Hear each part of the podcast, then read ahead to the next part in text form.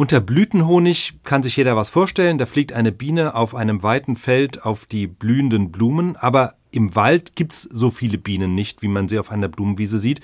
Das heißt, die Frage ist, wie produzieren Bienen den sogenannten Waldhonig? Tausend Antworten.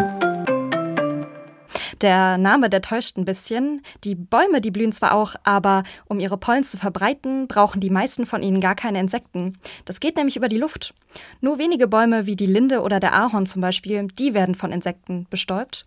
Aber dann heißt der entsprechende Honig auch entsprechend. Zum Beispiel kennt man ja den Lindenblütenhonig. Okay, und das heißt, was ist dann Waldhonig? Waldhonig ist tatsächlich was ganz anderes. Den produzieren die Bienen nämlich nicht aus Nektar. Sie gehen in dem Fall nicht direkt an die Blüten, sondern sie schmarotzen den bei anderen Insekten, die an den Bäumen sitzen. Das sind vor allem Blattläuse.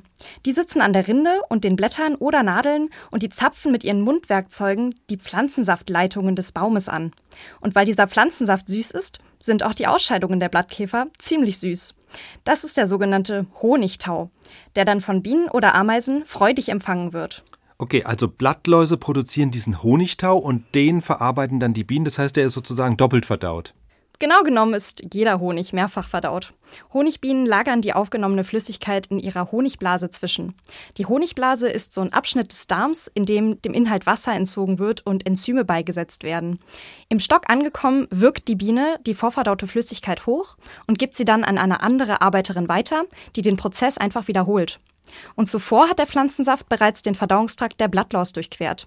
Deswegen ist das Besondere beim Waldhonig, dass er von zwei verschiedenen Insektenarten verdaut wird, bevor er im Honigglas landet. SWR Wissen. 1000 Antworten.